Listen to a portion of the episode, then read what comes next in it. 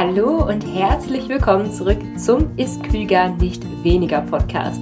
Ja, warum hat Reisproteinpulver einen Nutri-Score von A, während Erbsenproteinpulver einen Nutri-Score von D hat? Warum hat der auf Instagram super gehypte Ingwer-Shot einen Nutri-Score von E, wenn man ihn im Discounter nachkaufen will? Und heißt das, dass jetzt die Tiefkühlpizza mit dem Nutri-Score von B gesünder ist? Oder wie kann man dieses Ganze mit dem Nutri-Score verstehen? Und wenn man mal weiterschaut, auch so bei naturbelasseneren Lebensmitteln, man findet zum Beispiel Bio-Rapsöl oder Bio-Kürbiskerne, die einen Nutri-Score von C haben. Das hat bei mir auf Instagram sehr, sehr viele Diskussionen ausgelöst, als ich mal so meine Wocheneinkäufe geteilt habe. Es kamen Rückfragen, ob ich auf den Nutri-Score achte, ob man überhaupt auf ihn achten sollte, was da eigentlich überhaupt hintersteckt. Ich habe sogar eine Instagram-Nachricht bekommen, die ich gerne mal vorlesen würde, ähm, von Joey. Fände eine Story zum Nutri-Score echt spannend. Gar nicht mal, weil ich mich daran orientiere, sondern weil ich den teils sehr seltsam finde und auch nicht wirklich verstehe. Was fließt da ein und was genau soll er aussagen? Habe auch schon mal gehört, dass man Produkte innerhalb einer Kategorie vergleichen kann und dass es gar nicht um den Vergleich von völlig verschiedenen Sachen geht. Aber stimmt das? Und ich habe mich jetzt einmal hingesetzt, habe zum Thema Nutri-Score recherchiert, warum man ihn eigentlich eingeführt hat, was er eigentlich bewirken soll, was er nicht bewirken soll und letztlich gibt es natürlich meine persönlichen Empfehlungen zum Thema, wie ich es mache, wie ich es euch persönlich empfehlen würde. Also schnappt euch gerne einen ähm, Tee oder Wasser oder Kaffee oder was auch immer ihr gerade trinken mögt oder was auch immer ihr gerade macht. Ähm, und ich würde sagen, legen wir los an dieser Stelle. Also fangen wir erstmal an mit, warum hat man überhaupt den Nutri-Score eingeführt? Weil wenn man sich so eine Produktverpackung ansieht, sind da eigentlich schon relativ viele Infos drauf. Also wenn man bei einem verpackten Lebensmittel hinten drauf guckt, findet man ja zum Beispiel die Nährwerttabelle, man findet eine Zutatenliste, da sind die Hersteller gesetzlich zu verpflichtet, das da alles eben drauf zu schreiben. Man kann also wirklich auch ohne den Nutri-Score eigentlich ganz gut schauen, okay, was ist da jetzt eigentlich gerade drin? Man hat allerdings in Untersuchungen herausgefunden, dass diese Nährwerttabellen und diese Zutatenliste in der Praxis quasi kein, keine Beachtung vom Verbraucher finden. Also vielleicht kennst du das ja auch so von deinem persönlichen Einkauf. Vielleicht hast du so routinemäßig das, was du einkaufen möchtest oder du möchtest auch nicht so viel Zeit beim Einkaufen verschwenden. Oder vielleicht ist dir das ganze Thema Nährwerttabelle noch so ein bisschen suspekt und unklar.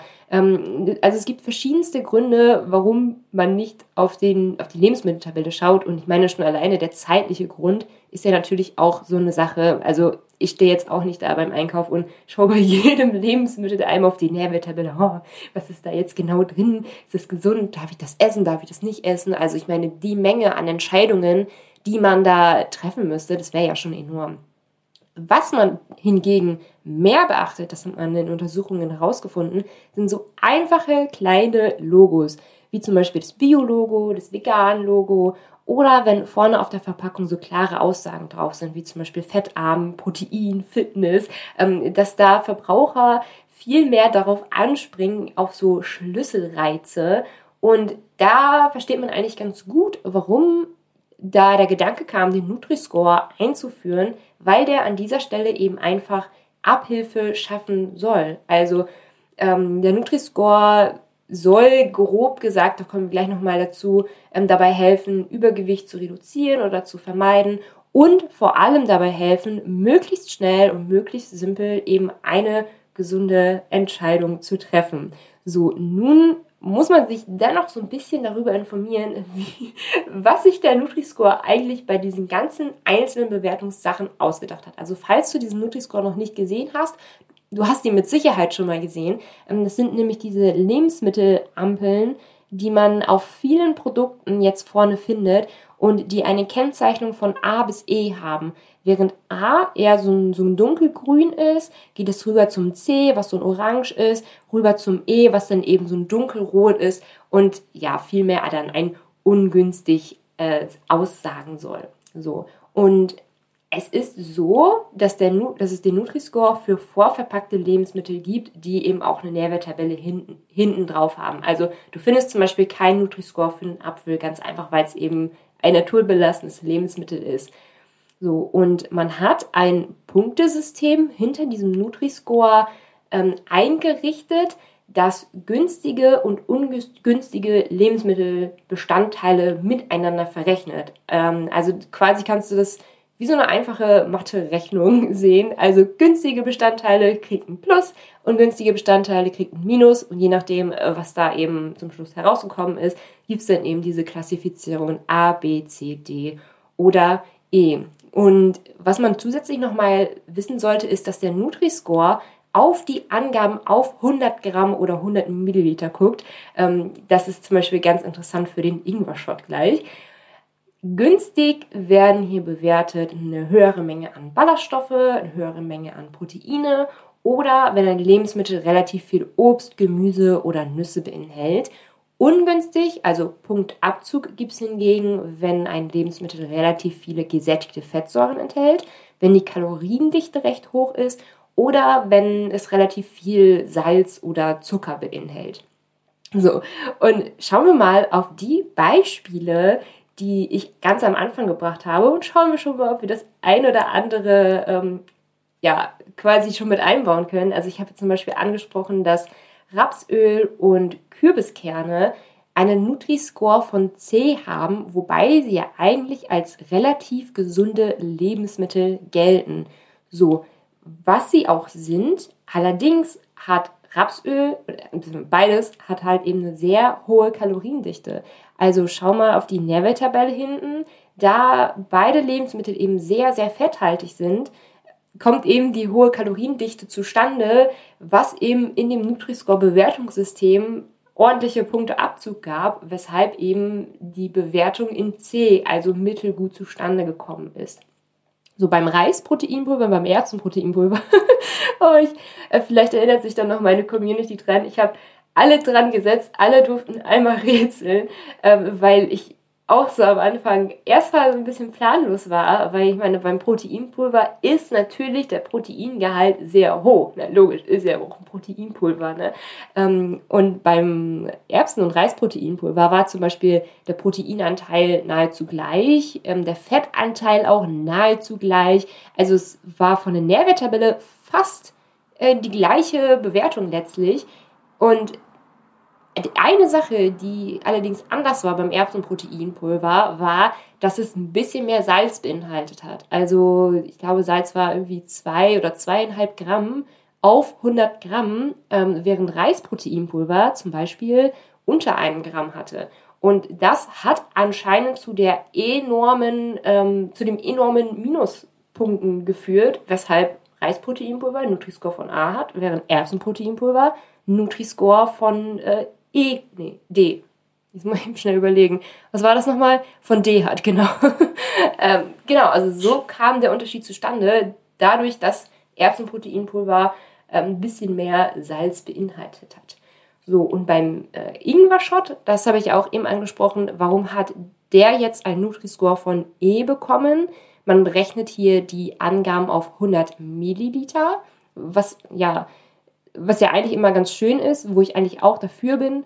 Ähm, in unserem Fall haben wir zum Beispiel bei dem Ingwer-Shot eigentlich einen Shot, also quasi so einen kurzen. Ähm, aber trotzdem hat man hier auf die 100 Milliliter geschaut und hat dann da festgestellt, ah ja, das Lebensmittel besteht halt überwiegend aus Apfelsaft und Agavendicksaft ähm, und gar nicht mal so aus, aus Ingwer und Kurkuma, ähm, was eigentlich dazu geführt hat, dass man in der Nährwerttabelle einen sehr, sehr hohen Zuckergehalt nachlesen konnte und das Ganze eben äh, ja, zu einer Nutri-Score-Bewertung von E letztlich geführt hat.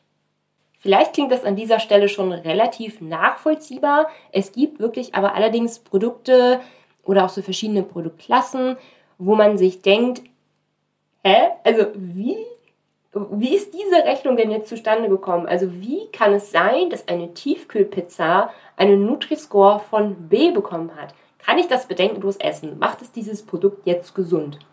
So, und es ist grundsätzlich nicht so, dass man, dass eine Tiefkühlpizza jetzt irgendwie gesünder wäre als Kürbiskerne, weil Pizza ein B hat und Kürbiskerne ein C.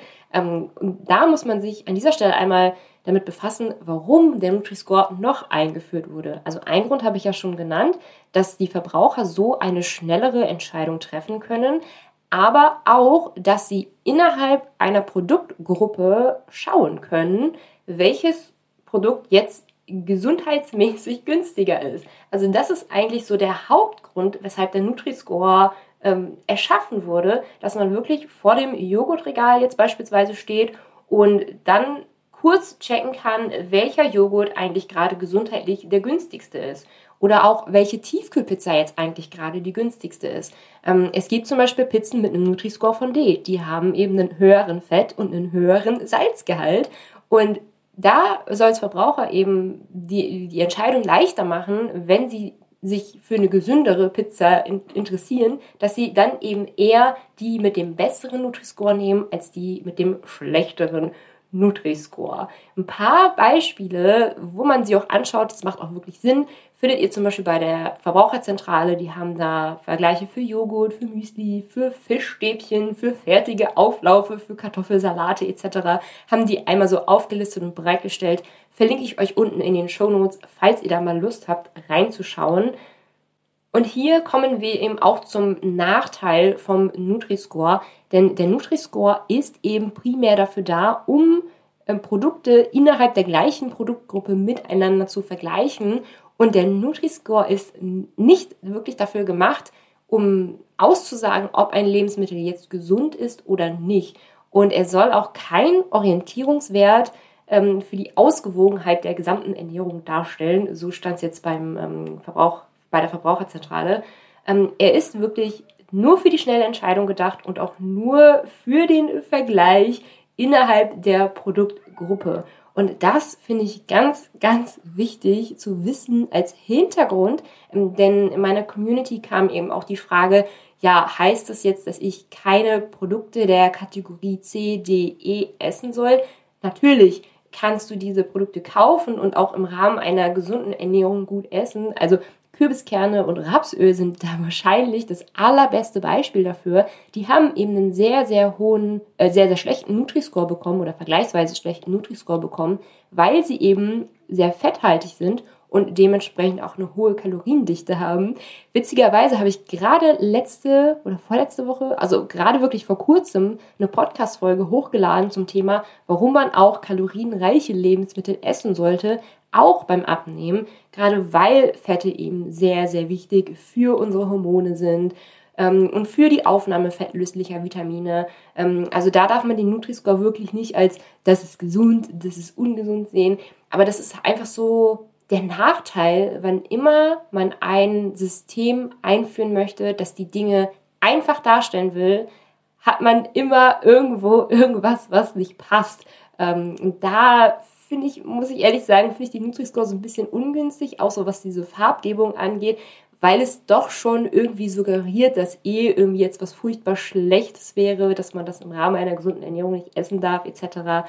Ähm, ja, aber so ist es einfach, wenn man Dinge vereinfacht darstellen will. Ähm, deswegen, das wird auch gesagt, es soll eben nur als Ergänzung zu den gängigen Ernährungsempfehlungen gelten. Und ja, letztlich kann ich sagen, wie empfehle ich es, wie mache ich es persönlich. Ich schaue nicht so richtig auf den Nutri-Score, muss ich ehrlich sagen. Ähm, ich würde mich da der allgemeinen Empfehlung anschließen und sagen, wenn ihr wirklich zum Beispiel vom Joghurtregal steht oder vom Pizzaregal steht oder so und dann wirklich innerhalb einer Produktgruppe schaut, was könnt ihr jetzt gerade am besten mitnehmen, dann könnt ihr wirklich den Nutri-Score herbeiziehen. Aber eigentlich auch nur dann. Also wenn ihr jetzt sagt, okay, ich möchte jetzt wissen, was ist jetzt gesund und was ist ungesund, ist der Nutri-Score einfach nicht zur alleinigen Entscheidung geeignet, da irgendwie ja, eine Entscheidung zu treffen. Also wirklich bleibt er innerhalb der Produktkategorie. Ja, ich denke, der Nutri-Score hat in den letzten Wochen und Monaten da auch viele Leute verunsichert, was das angeht. Und ich hoffe, dass ich mit dieser Podcast-Folge ein bisschen dazu beitragen kann, ähm, dass da ein bisschen Klarheit über das Thema kommt, weil es auch wirklich so aussieht, als würde sich der Nutri-Score durchsetzen in den nächsten Jahren. Also man sieht ihn einfach immer und immer mehr in den, äh, in den Regalen, dass immer mehr ähm, ja, Lebensmittel oder immer mehr Produkte diese Kennzeichnung vom Nutri-Score haben. Und falls ihr euch mal wirklich mit Freunden oder Verwandten oder mit wem auch immer, mit Arbeitskollegen über den Nutri-Score unterhaltet, schickt dieser Person gerne diese Podcast-Folge weiter. Und ja, gesunde Ernährung ist im Detail natürlich sehr kompliziert und ich bin grundsätzlich auch dafür, das gesamte Thema ein bisschen zu vereinfachen. Der Nutri-Score alleine ist, wie gesagt, ein bisschen zu einfach. Aber um das Ganze auch für dich ein bisschen zu vereinfachen, sitze ich gerade an einem Online-Kurs, der den Namen Abnehmen ohne Kalorienzählen tragen wird.